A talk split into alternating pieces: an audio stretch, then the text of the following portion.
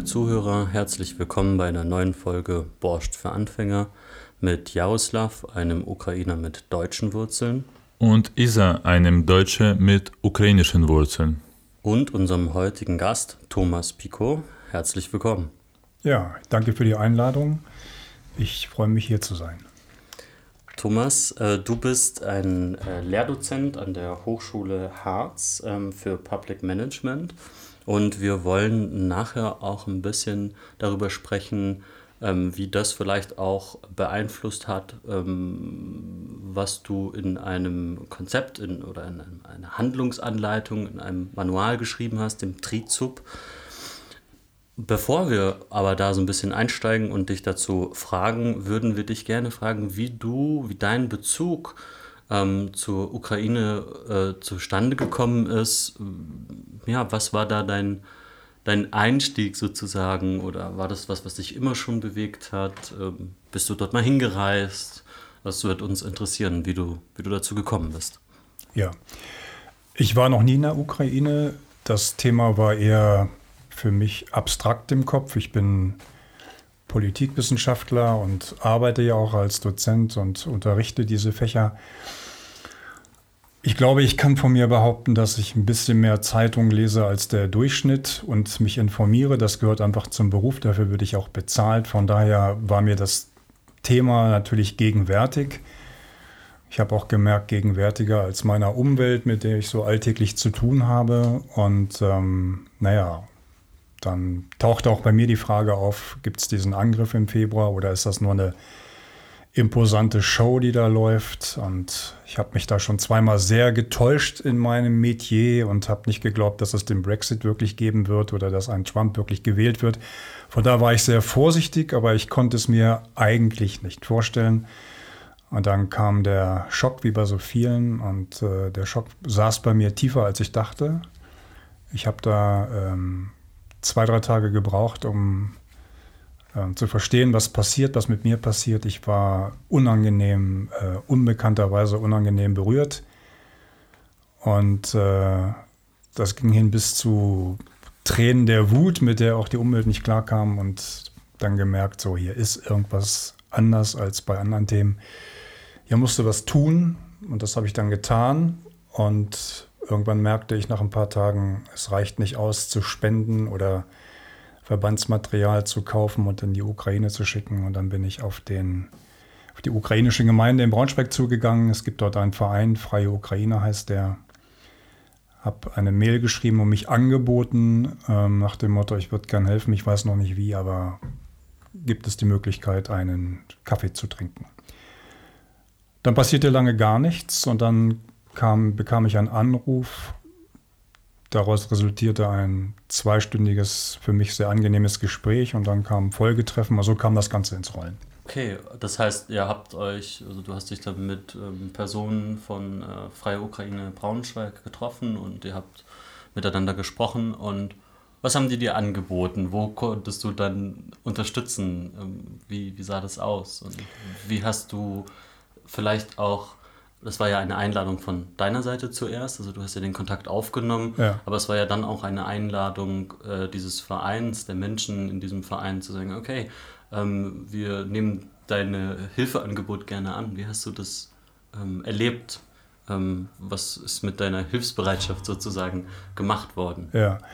Also ich bin noch relativ vorbereitet äh, oder, oder relativ routiniert reingegangen. Ich, äh, da kommen wir vielleicht noch drauf zu sprechen. Ich habe Erfahrung in der Zusammenarbeit mit Polizei. Ich weiß, wie sich Schüsse anhören. Ich weiß, was Stress ist. Ich weiß, was unangenehme Situationen im roten Bereich sind und so weiter. Ähm, ich bin in dieses erste Treffen reingegangen. Ich bin anders rausgegangen. Das Angebot war, erstmal nur dabei sein zu dürfen. Und dabei sein zu dürfen heißt, äh, das erste Mal live Menschen vor mir zu haben, die vor drei Tagen aus Odessa geflüchtet waren. Das hat man in den Gesichtern auch gesehen. Es wurde alles für mich übersetzt Und ohne hier ins Detail gehen zu wollen, ähm, es war noch brutaler als das, was ich so aus den Medien kannte.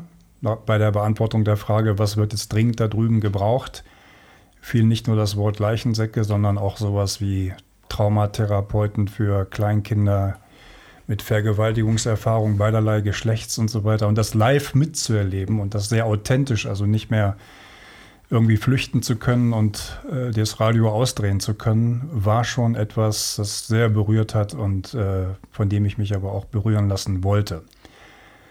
Der Schock war dann irgendwann überwunden. Ich bin dann in so einen Funktionsmodus gegangen und das sah so aus, dass ich dann die Frage gestellt habe, wie kann ich helfen? Ich bin kein Traumatherapeut. Es waren sehr viele Braunschweiger, die da sehr professionell ihre Hilfe angeboten haben.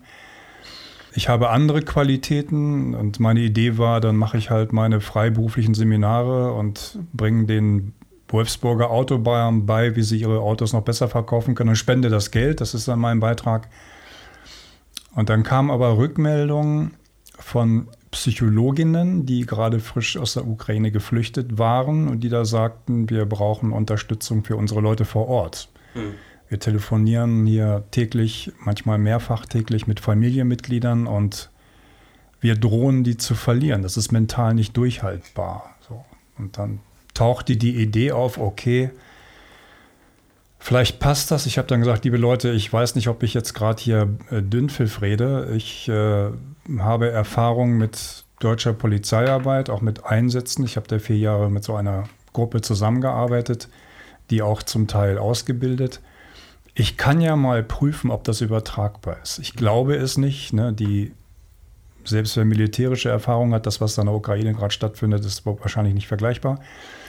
Ich prüfe das und ich gebe euch in einer oder zwei Wochen eine Antwort, gebt mir die Zeit. Und das habe ich dann geprüft. Ich habe Telefonate geführt, Supervision durchgeführt, habe selbst recherchiert. Und zu meiner Überraschung waren die Rückmeldungen von Leuten, die was davon verstehen.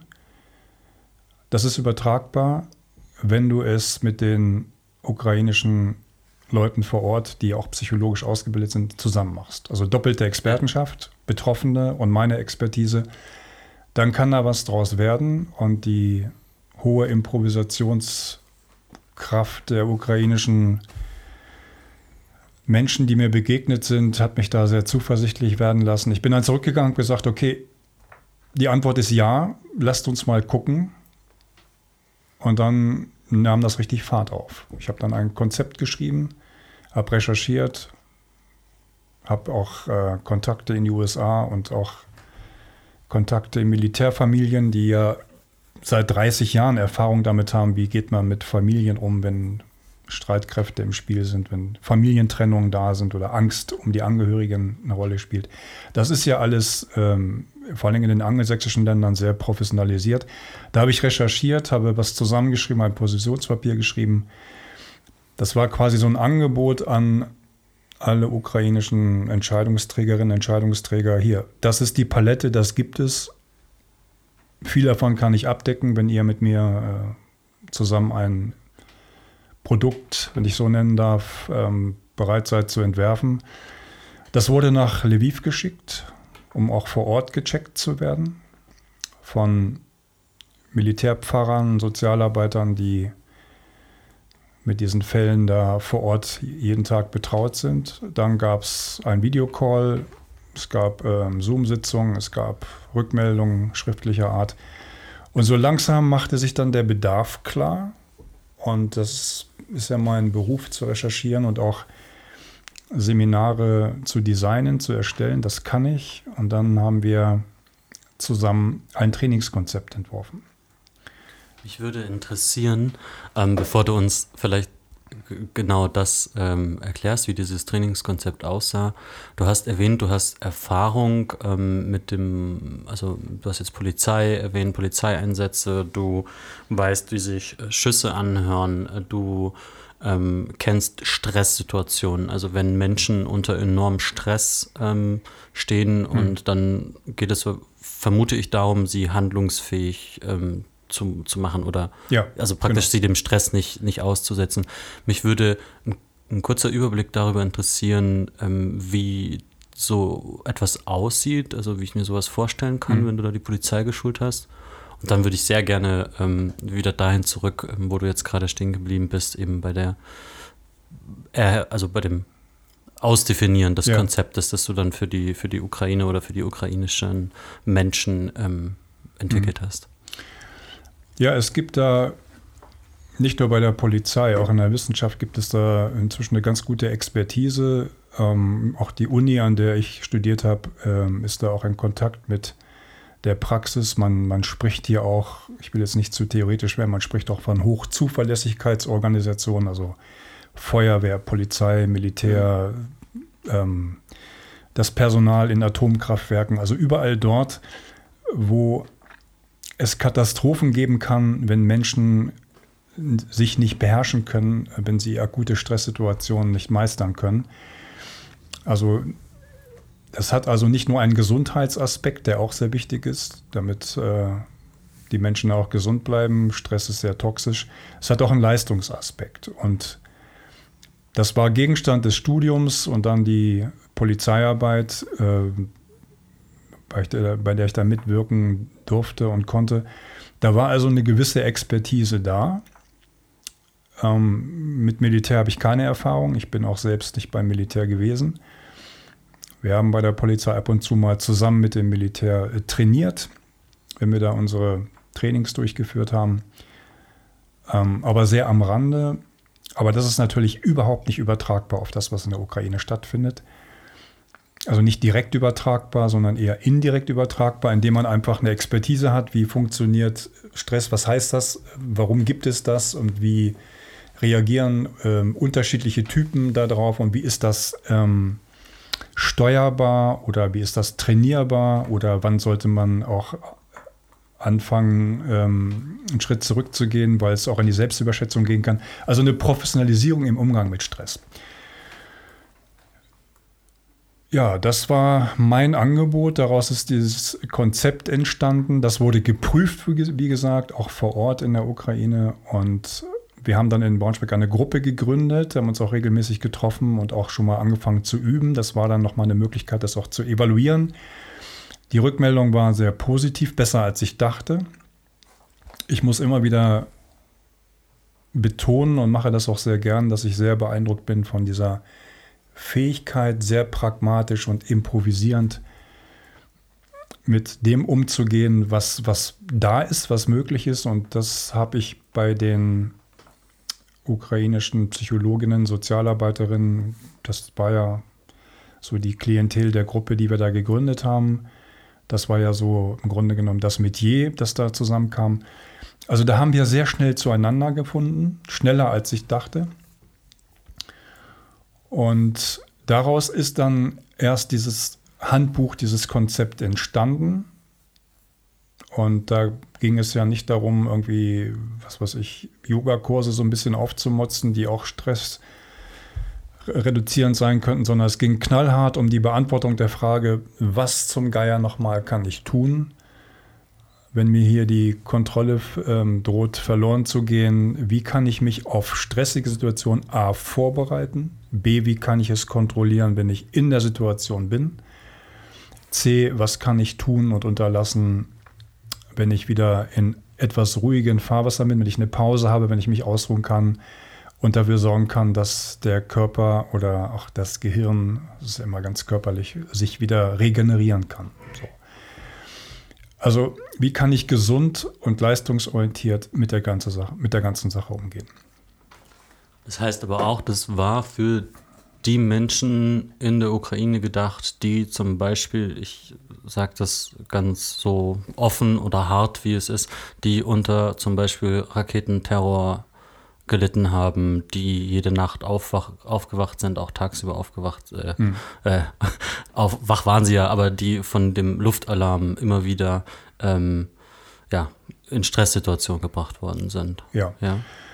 So waren die ersten Rückmeldungen, als ich meine Fragen gestellt habe, nach dem Motto, wir haben Verwandte, die ähm, brauchen das. Und ich habe dann, je mehr Gespräche ich geführt habe, desto mehr habe ich gemerkt, das lässt sich gar nicht in solche Schu Schubladen packen. Also Militär und Zivil in der Trennung geht schon mal gar nicht. Äh, ich drücke es mal ein bisschen plastisch aus. Wer in ähm, ukrainischen Städten, so wurde es mir gesagt, den Müll entsorgt, lebt in der gleichen Gefahr wie jemand, der Bomben entschärft. Weil mhm. im Müll zum Teil Sprengfallen sind. Ich glaube, das macht so ein bisschen klar oder hat mir klar gemacht, ähm, dass man in diesen herkömmlichen Schubladen überhaupt nicht denken kann. Und dann haben wir es freigegeben nach dem Motto, wir machen das so allgemein, dass wir sagen, okay, ähm, Kriegssituation wirklich nicht normale, keine orthodoxen Umstände. Und egal, ob da jetzt jemand in Braunschweig ist und versucht, den Alltag irgendwie auf Reihe zu kriegen oder ob jemand an der Nulllinie ist, das stellen wir jetzt mal frei. Hier ist so eine Art Erste-Hilfe-Kasten, so eine Art Einstiegs-Erste-Hilfe-Kasten genannt Handbuch, um überhaupt mit Stress umzugehen. Weil die Rückmeldungen waren, äh, da ist zum Teil nichts, höchstens so instinktives drauf los agieren. Und ja, ich glaube, Erste-Hilfe-Set ist ein ganz guter Begriff dafür. Ne, auch sehr didaktisch reduziert, schnell lesbar, mit sehr vielen Beispielen, sodass wirklich schnell ähm, ich, nehm, ich, ich sage jetzt mal im Positiven, konsumiert werden kann, mhm. was es braucht. Das Manual heißt äh, ja Trisub. Trisub ist ein Wappensymbol von der Ukraine. Könntest du bitte ein paar Wörter dazu sagen, was, was das bedeutet, was steckt dahinter? Ja, ich habe nach einem Symbol gesucht, nach einer Klammer, nach einem Bild, weil Bilder und Beispiele ja ganz gut Informationen transportieren und es durfte keine soziologische, Deutsch, deutsch-soziologische Begrifflichkeit sein, die sperrig ist. Es musste irgendwas sein, was gängig ist. Und äh, ich dachte erst gar nicht an das äh, ukrainische Symbol, sondern ich dachte an, äh, ohne esoterisch werden zu wollen, an mein Sternzeichen. Ich bin also Wassermann, ohne dass ich viel weiß über Wassermänner, aber wenn das stimmt, was ich weiß, laut der Mythologie, äh, ist dieser Dreizack, den ja so ein Wassermann in der Hand hat, ähm, ganz gut geeignet, äh, für Ruhe zu sorgen. Ja, also Poseidon und wie diese mythischen Gestalten alle hießen, die waren in der, in der Lage, das Meer zu beruhigen. Sie waren aber auch in der Lage, richtig Wellen zu machen. Mhm. Und das passte irgendwie so nach dem Motto, okay, Stressreduzierung. Ich bringe den Leuten bei, wie man mit Atemtechniken schon fast mediativ das ganze Nervensystem beruhigt, damit sie schlafen können, damit sie agieren können. Es muss aber auch möglich sein, Höchstleistung unter Stress, Stichwort Wellen machen, irgendwie auf die Kette zu kriegen und dann, wenn man sagt, manchmal unter der Dusche fällt es einem ein, bei mir war es jetzt nicht die Dusche, sondern der Kaffee auf dem Balkon und dann plötzlich, mein Gott, das ist ja auch das Zeichen der Ukraine. So. Und dann drei Zweige, Stressvorbereitung, Stresskontrolle, Stressnachbereitung, das sind dann die drei Zacken und dann noch ein theoretischer Grundstock, das war dann der Griff.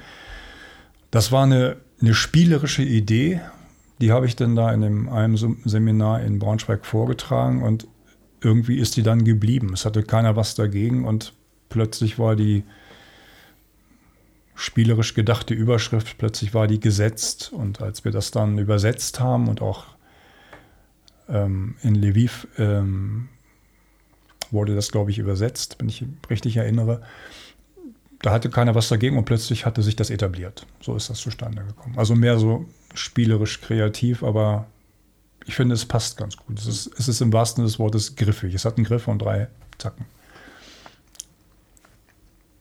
Ach so, ja, und dann, ähm, ich habe dann immer mehr auch angefangen, äh, mich in die ukrainische Schrift hineindenken zu müssen, weil ich dann in meinen Vorbereitungen, damit das nicht so viel Zeit kostet, schon mal so die Überschriften habe ein bisschen gegoogelt und dann äh, kam sogar noch in dieser ukrainischen Variante von Dreizack oder Dreizahn, kam dann sogar noch irgendwie meine Anfangsbuchstaben vor und dann habe ich gedacht, so, das ist jetzt ein Zeichen, das müssen wir jetzt nehmen. Das passt gut. Das, das passt und ja. dann. Von allen Seiten, von sowohl von spirituellen als auch von praktischen. genau, ja.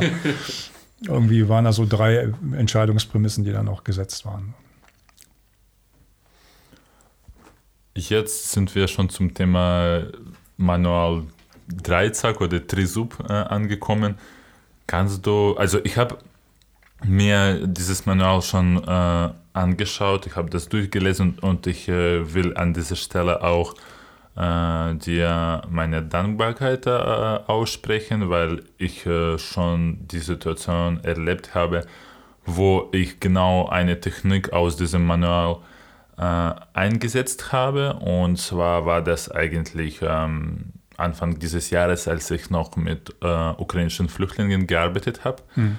Und da habe ich bemerkt, äh, jetzt kann ich nicht. Irgendwie, ich war unter Stress und konnte einfach mich zur Ruhe nicht bringen. Und okay. ich, hat, ich war in dieser äh, 15-minütige Pause zwischen zwei Sitzungen. Ich wusste mhm. schon, die nächste Kundin kommt gleich und ich musste mich äh, irgendwie beherrschen, wenigstens mein, meinen Körper. Äh, und da habe ich die Atmungstechnik, ähm, äh, Quadrattechnik, denke mhm. ich mir, oder 4-4-4-4 mhm. Äh, angewendet. Und ab diesem Tag habe ich dann diese Techniken jeden Tag gemacht, mhm. während mhm. ich zur Arbeit äh, gefahren bin oder äh, während Pausen und so weiter. Könntest du etwas über äh, diese, dieses Manual für unsere Zuhörer und Zuhörerinnen äh, erzählen? Was, was ist die Struktur, was gibt es da drin und warum ist es so wichtig? Ja, also wie eben schon erwähnt, es gibt ein, ne, das ist, um im Bild zu bleiben, dieser, dieser Griff des Dreizacks. Es gibt etwas Theorie, die man oder die Frau kennen sollte, wenn man oder wenn sie mit Stress umgehen möchte. Was ist ein vegetatives Nervensystem? Was, wozu gibt es Stress? Was hat die, Natur damit gewollt, um es mal so auszudrücken? Ähm, wir gehen da auch in die Bewertung nach dem Motto, Stress ist auch etwas, was Menschen brauchen. Es ist auch willkommen, es hat eine gute Funktion. Es ist nur nicht gut, wenn es übertrieben ist. Ähm, es gibt auch positiven Stress, der auch als angenehm empfunden wird, der aber sehr gefährlich sein kann. Wenn ich mich mega, entschuldigt den Ausdruck, mega geil finde und mit 220 die Autobahn runterbrettere und glaube, ich kann alles schaffen, dann kann das äh, tödlich enden. Mhm.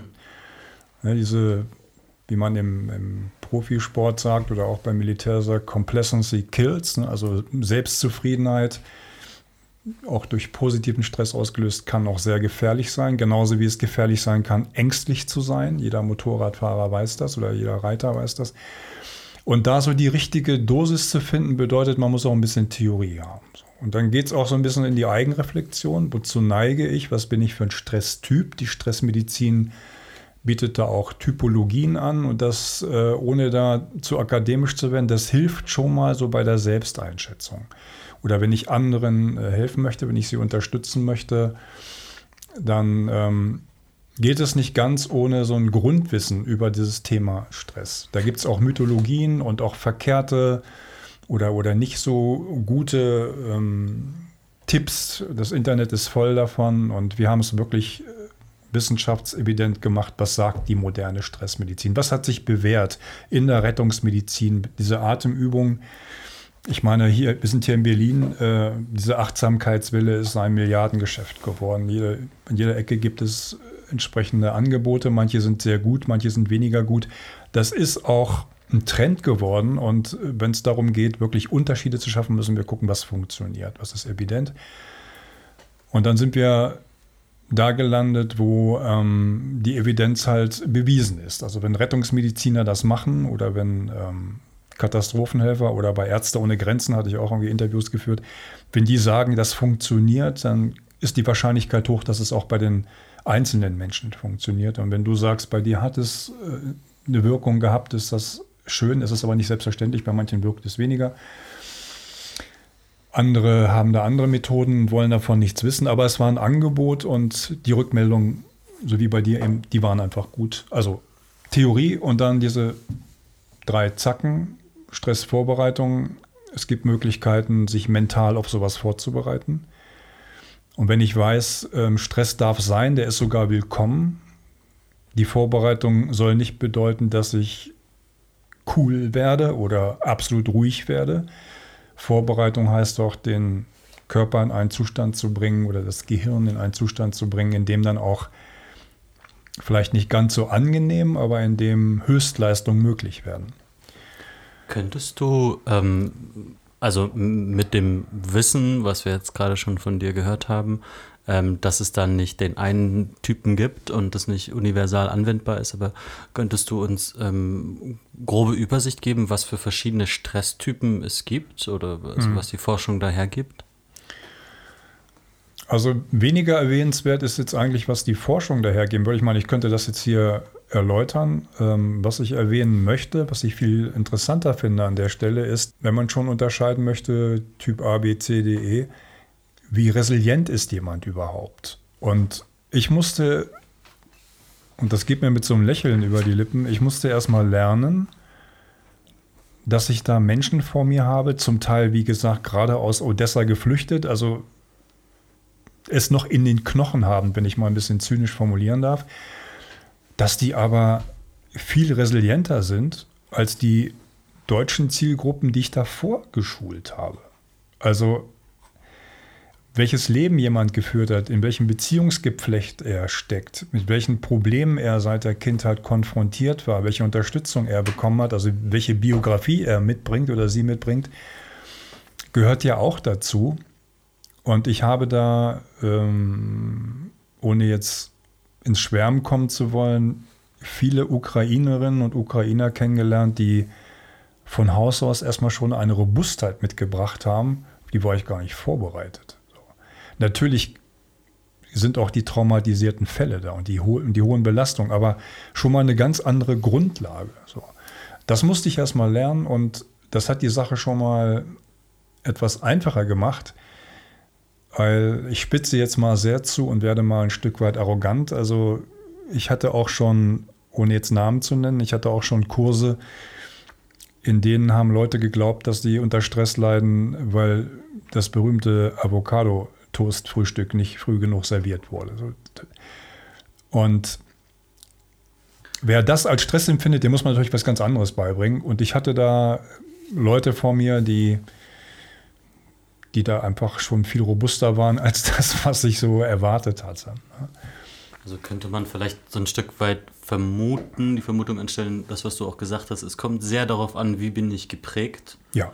Und wie hat meine, also welche, das ist ja das Wort Resilienz dann, was hat meine Prägung für Resilienzen in mir hervorgerufen? Dass ich dann auf Stress anders reagiere.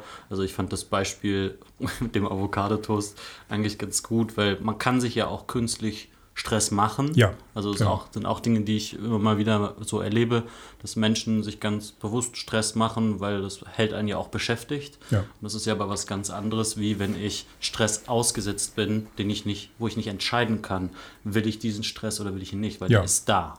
So, ja. ja, also ich, das hast du schön gesagt, ich treibe das mal ein bisschen weiter in der Wohlstandsgesellschaft, in der ich aufgewachsen bin mit Milch und Honig und eigentlich wenig Problemen, ähm, gibt es natürlich die Neigung, genau wie bei körperlicher Bewegung, dass wenn da überhaupt keine Probleme mehr äh, auftauchen oder abgeräumt werden müssen oder bewältigt werden müssen, dass natürlich auch der Vergleich hinkt jetzt zwar, aber er ist trotzdem erlaubt, dass da wie bei der Muskulatur oder bei der Kondition irgendwann auch eine ähm, das Wort Degeneration wäre jetzt zu hart, aber ähm, ein Verlust von Resilienz einsetzt. Mhm.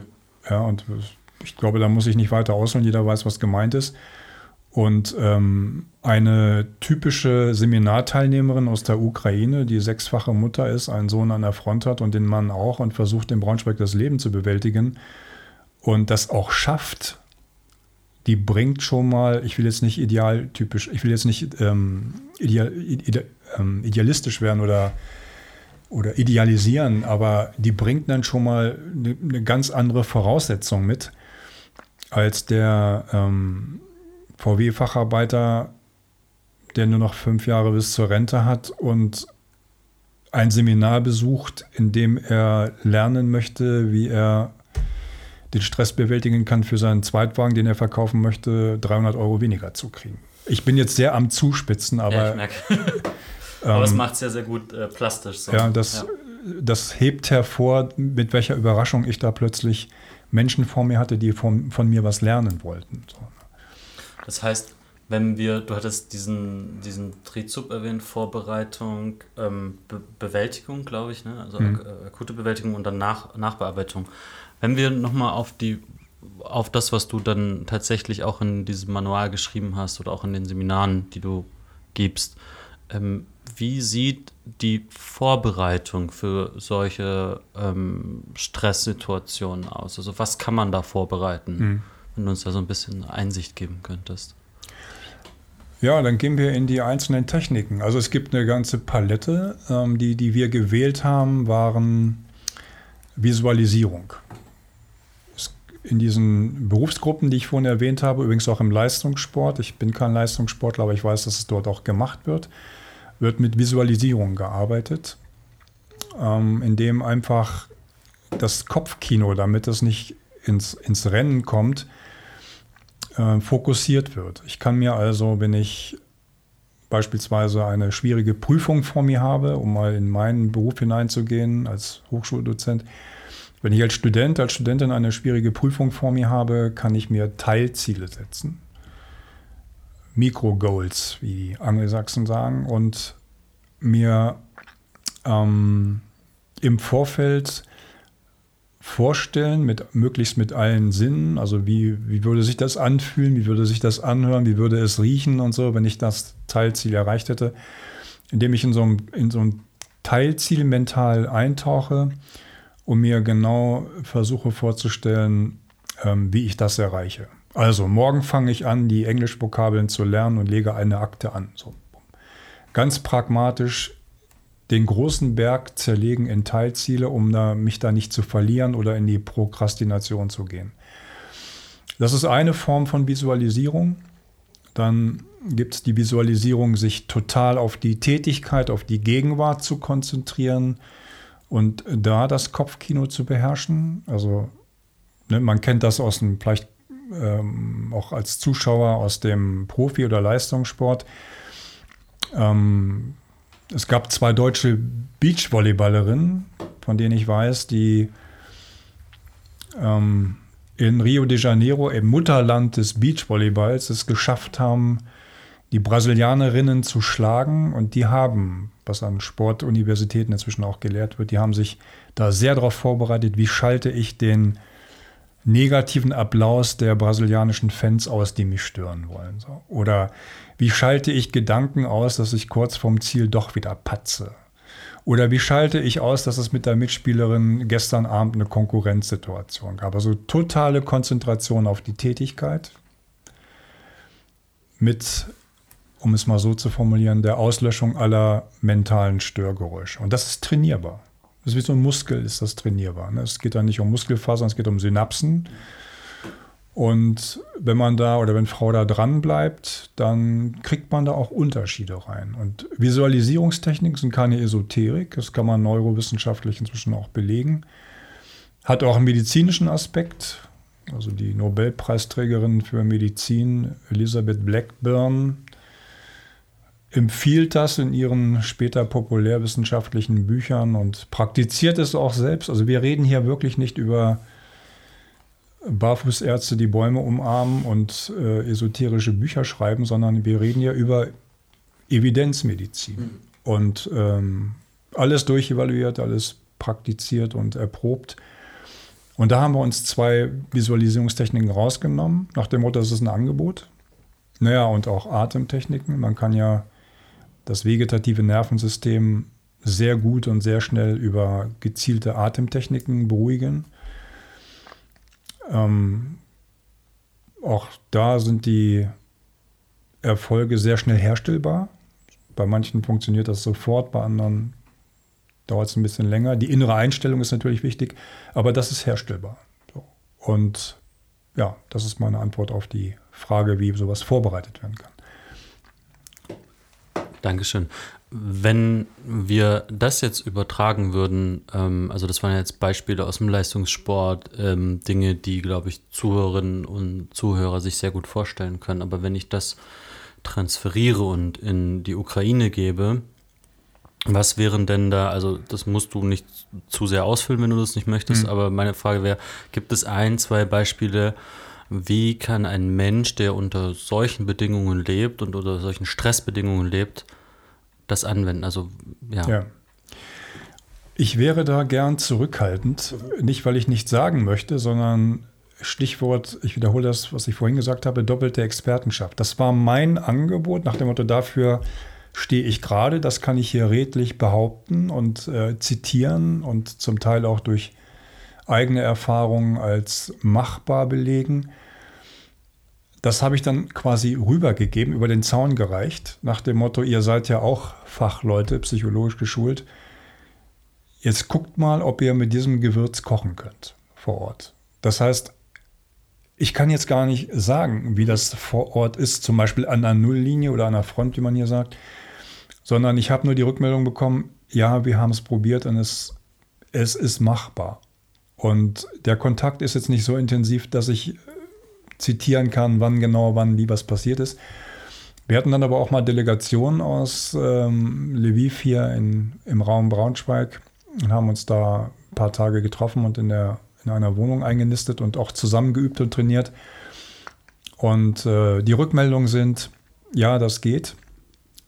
Und ich habe dann wirklich nicht gefragt, habt ihr das jetzt mit Minenräumern gemacht oder mit dem oder mit dem?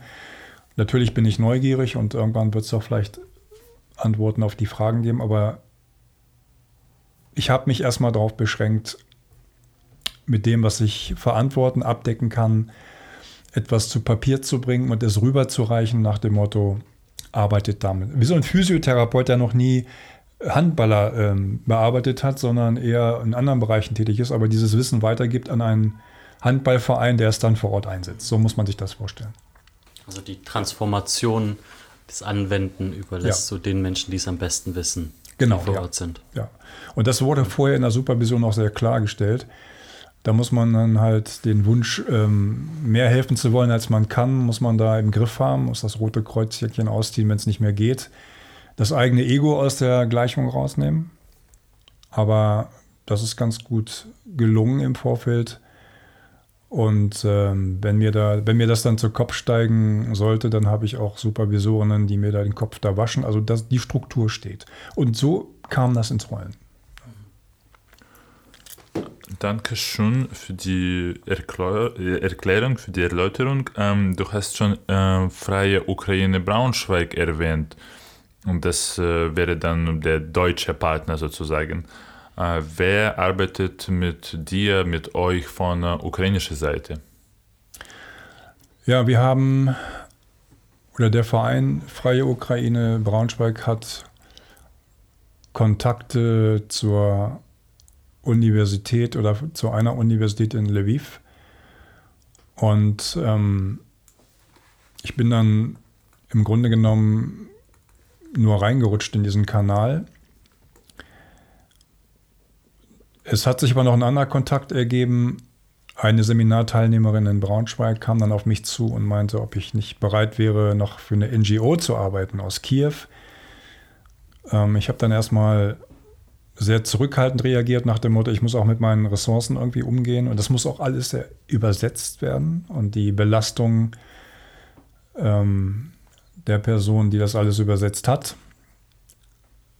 War auch nicht ohne, wir haben da auch kritisch drauf geguckt. Also ich habe erstmal sehr jungfräulich, wenn ich das mal so formulieren darf, reagiert und habe mich aber dann auf ein ähm, Zoom-Interview eingelassen und die Leiterin einer Kiewer NGO, die dort den ukrainischen Verband der Familienmediatoren aufgebaut hat, die sagte mir, Seit 2014 ist Mediation, also der Krieg ist ja nicht erst im Februar 22 entstanden, ist Mediation in Familien ein extrem stressiges Thema. Es gibt verbale Gewalt, es gibt ganz, an, ganz neue Anforderungen, also nicht nur für die Zielgruppe derjenigen, die da als Klienten kommt, sondern auch für die ähm, Juristen und Psychologinnen, die das leisten selbst. Und ich konnte dann nicht mehr Nein sagen. Ich war ähm, sehr angenehm berührt und dann haben wir pragmatisch, wie das dann immer so schön geht, ich hatte es schon erwähnt, dann haben wir ähm, gesagt, okay, unser Konzept ist ja eh, äh, Multiplikatoren auszubilden. Also das war mein Ziel, auch in Braunschweig schon Leute schnell auszubilden, die das dann weitergeben können.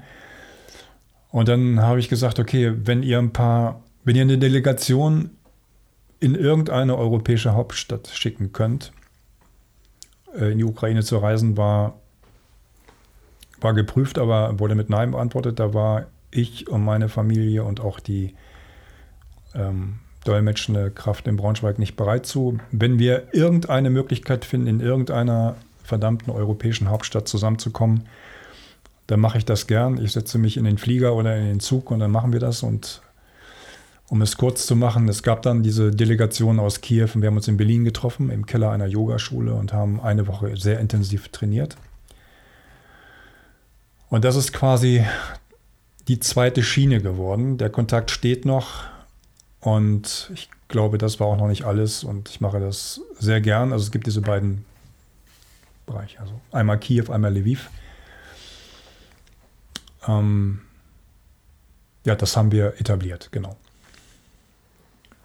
Äh, gibt es zurzeit auch ähm, ja, irgendwelche, ähm, kann ich das formulieren, ähm, welche Unterstützung wird zurzeit gebraucht? Vielleicht von äh, deutscher Seite, vielleicht von Seite äh, der Stadt Braunschweig oder bestimmten Organisationen, mhm. welche, welcher Bedarf besteht da? Was, äh, äh, also wo würdest du dich freuen, diese Unterstützung, diese Hilfe zu haben? Ja. Weil bis jetzt, äh, was ich schon bemerkt habe, zurzeit gibt es ganz viele tolle Initiativen, die eigentlich nicht genug äh, bekannt sind. Ja. Und ich habe über äh, dein Pro Projekt, über dieses Projekt erst durch Bekannte auch erfahren, mhm. aber in Medien scheint es für mich nicht so genug präsent zu sein. Ja. Ich weiß nicht, wie ich die Frage beantworten soll. Ich bin da nicht gut darauf vorbereitet. Also was ich sagen kann, ist, ähm, da sage ich nichts Neues, es fehlt an Geld. Ähm, ich borge mir jetzt einfach mal die Sätze des Vereins Freie Ukraine. Die Spendenbereitschaft lässt nach. Und ähm, ich persönlich brauche keine Unterstützung. Das Wissen ist da und äh, das Engagement ist da und die, die Zusammenarbeit klappt sehr gut. Aber wenn es dann darum geht, in Braunschweig vor Ort Räume zu haben, die auch den Namen verdienen, sodass dann Seminare abgehalten werden können, dann läuft es immer wieder auf das Geld hinaus. Aber ich glaube, das ist auch nichts Neues, da sage ich etwas sehr Selbstverständliches. Ähm, ich habe noch zwei Ziele im Kopf, die wir auch angehen wollen, die wir eben gerade prüfen. Inwieweit kann es eine Vernetzung geben? Weil du sagtest eben richtigerweise, es gibt eine ganze Menge, manchmal wissen die nicht voneinander. Ich weiß, dass an den ukrainischen Universitäten ähnliche Programme laufen. Ich habe da Hinweise bekommen aus der Schweiz nach dem Motto, guck dir mal das und das an. Also die äh, eine Uni in Kiew bietet Ähnliches an. Ich habe es bisher noch nicht geschafft, den Kontakt aufzunehmen. Wir werden das versuchen und tun. Vielleicht kann man voneinander Honig saugen. Es gibt auch schon andere Ansprechpartner an einer Uni in Lviv, aber dadurch, dass wir es sehr intensiv gemacht haben und auch sehr, also nicht nur qualitativ, auch quantitativ ähm, in die Breite gebracht haben, konnten wir uns darum nicht auch noch kümmern. Aber das wäre ganz interessant, das mal zu vernetzen. Das Zweite, was mir vorschwebt, und da habe ich auch bisher gute Rückmeldungen bekommen, ich habe mir gedacht, wir müssen irgendwie dafür sorgen, dass das nicht nur mit Multiplikatoren in die Breite gebracht wird. Ähm, ich bin Sozialwissenschaftler, ich bin Politologe und man muss nicht in der Ukraine gewesen sein, um zu wissen, dass da eine komplette Generation, mindestens eine, durchtraumatisiert ist. Das heißt, das ganze Wissen ne, dürfte vielleicht nicht nur so ein Erste-Hilfe-Koffer sein, wie ich ihn mal schnell zusammengeschrieben habe. Also ich drücke es mal so aus, mir wäre es am liebsten, wenn das ein Schulfach wird. Dass nicht irgendwelche speziellen elitären Kreise dafür sorgen können, äh, irgendwo da mal Unterschiede reinzubringen, sondern dass das flächendeckend so selbstverständlich wird wie Autofahren lernen, Schwimmen lernen oder ähm, Mathematik lernen. Der Umgang mit der mentalen Gesundheit. Ist ja hier nach der Pandemie auch in deutschen Kreisen, Schulen, Kindergärten, Universitäten ein Thema. Das in die Breite zu bringen, das würde mich sehr interessieren und da hat die, das Hochschulrektorat meiner Hochschule positiv reagiert und da haben wir angefangen, was auf den Weg zu bringen, aber das sind natürlich zarte Pflänzlein, bei denen ich auch schnell ungeduldig werde. Also mir wäre es sehr lieb, wenn wir da irgendwie nicht nur Vernetzung herstellen könnten, sondern so eine Art Grundbasiswissen, das nicht mehr so speziell ist wie momentan. Das würde mich sehr freuen. Ich hätte da ähm, eine Anschlussfrage zu. Äh, das ist ein, ein kleiner Anfang und bezieht sich auf das Manual, auf das Trizub. Ähm, ist das frei verfügbar, äh, frei ja. verbreitbar? Ja. Ähm, wo kann man das finden? Jeder, der, ich habe das in die Hände der, des Vereins gegeben. Mhm. Jeder, der mich persönlich anmeldet, den Namen Pico kann man sich ja ganz gut merken. Wer das eingoogelt, kriegt ein bisschen was über Eisenbahn, Spieleisenbahn und dann irgendwann tauche ich auf. Ähm, kann das von mir bekommen. Ähm, das ist Non-Profit absolut. Oder der Verein Freie Ukraine stellt es auch zur Verfügung. Es ist ja auch inzwischen übersetzt ins Ukrainische. Und ich lade hier mit jedem ein. Und müsste man das dann, äh, also dich müsste man anmailen ähm, und den ähm, Verein Freie Ukraine Braunschweig müsste man den auch anmelden oder haben die es auf ihrer Webseite? Weißt du das? Ich bin auf die Frage nicht vorbereitet. Okay. Ich vermute mal, dass es auf der Website ist. Wenn nicht, dann ähm, ist es aber kein Hindernis, dann kann es auch zugeschickt werden. Das ist eine ganz normale PDF-Datei. Ich glaube, es wurde inzwischen sogar, bin jetzt nicht äh, so vorbereitet, aber ich glaube, es wurde inzwischen sogar in der Ukraine als Buch verlegt. Mhm. Ich bin jetzt nicht ganz sicher, vielleicht sage ich was Falsches, aber das wäre ja schnell rausfindbar. Wenn es als Buch verlegt ist, dann weiß ich nicht, wie diejenigen, die es in der Ukraine als Buch verlegt haben, damit umgehen. Aber so wie ich die Leute alle kennengelernt habe, dürfte es kein Problem sein. Also ich als der Autor äh, stelle es jedem zur Verfügung, der es haben will. Okay. Mit deiner Erlaubnis würden wir die Kontaktmöglichkeiten dann bei uns in den Shownotes unter, die, unter ja. die Folge bringen. Sehr, sehr gern. Okay. Also cool. das herzlich willkommen, sehr gern, ja. Dann wären wir sozusagen beim letzten Teil und ähm, wie auch in deinem, äh, also das war ja ein Stück weit auch Jaros letzte Frage äh, oder vorletzte Frage und auch in dem Trizub selber ja auch, geht es ja dann auch um die Nachbearbeitung ähm, ähm, von, von Stressbewältigung, aber vielleicht auch im Allgemeinen, ähm, wie man weiter mit den Dingen umgeht. Was denkst du, wenn du, also wir wollen keine Prognose, aber was denkst du so, wenn du aus dem Jetzt und Hier in die Zukunft schaust? ähm, ja, wie es im Allgemeinen weitergeht. Vielleicht sowohl das, deine Zusammenarbeit mit dem Verein, äh, mit den Kontakten, die du in Kiew und auch in Lviv hergestellt hast, aber vielleicht auch ganz persönlich für dich mhm. und der Beziehung, die du ja jetzt schon aufgebaut hast zu ja. den Menschen. Ja. Das hängt natürlich davon ab, was da passiert und da bin ich sehr vorsichtig geworden. Es gibt ein paar Szenarien und man muss gucken, welches von denen das Robuste sein wird, das sich in der Realität durchsetzt. Da wage ich jetzt keine Prognose. Wir wünschen uns alle eine gewisse Entwicklung. Aber was immer auch passiert, nehmen wir mal das günstigste Szenario. Der Kreml sagt morgen, jetzt sehr utopisch, tut uns leid, wir haben uns geirrt, wir ziehen uns zurück, wie viele Reparationen wollt ihr haben?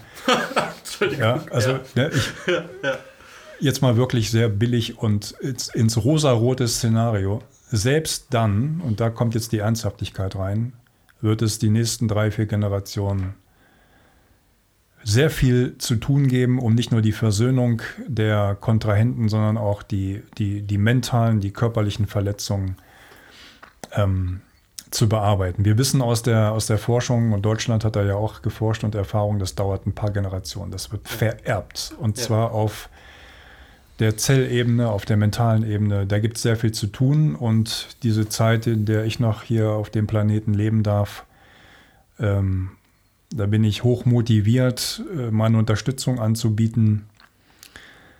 Ich habe sowieso sehr lange ähm, gewartet, ehrenamtlich tätig zu werden, habe da manchmal Unzufriedenheit mit mir selber gehabt, hatte dann mal das eine Kind äh, in der Karibik unterstützt, finanziell oder so, aber ich bin da nie so richtig, habe da nie so richtig ins Rad gegriffen. Das werde ich weiterhin tun, selbst wenn der Krieg morgen beendet sein sollte, was immer beenden heißt. Und ähm, meine Zusammenarbeit mache ich stark davon abhängig, was gebraucht wird. Ich habe da jetzt keinen Masterplan. Damit habe ich gute Erfahrungen gemacht. Und diese NGO in Kiew, die ich erst ablehnen wollte, die hat mir nochmal so vor Augen geführt, ich glaube, die allerwichtigste Ressource ist es, und das wurde mir auch so zurückgemeldet, gute, funktionierende soziale Beziehungen zu haben. Also zumindest im eigenen Umfeld. Das ist die Ressource schlechthin. Und weil wir zum Ende kommen, an der Stelle gleich nochmal einen Gruß an die Frau, die letzte Woche zu mir Ja gesagt hat. Das hilft sehr stark, ähm, diese Arbeit überhaupt leisten zu können. Sie wird jetzt wissen, was ich meine.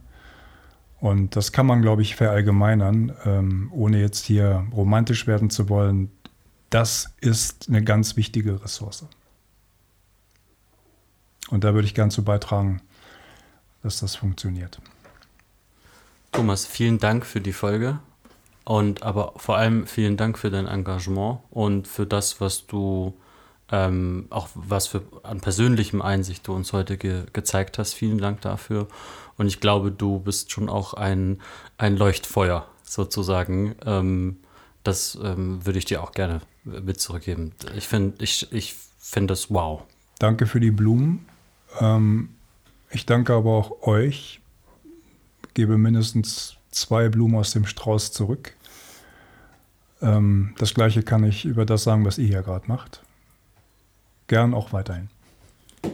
Vielen Dank nochmal für dein Engagement und für deine Bereitschaft, äh, diese Folge aufzunehmen. Das hat mir unglaublich Spaß gemacht, äh, sowie mich für diese äh, Folge vorzubereiten, als auch dieses Gespräch und unser Vorgespräch, das nicht aufgenommen wurde. Ja, vielen Dank und alles Gute in in deine Beschäftigung weiter. Sehr gern, vielen Dank. Und vielleicht bis bald. Bis Tschüss. Bald. Ciao. Ciao.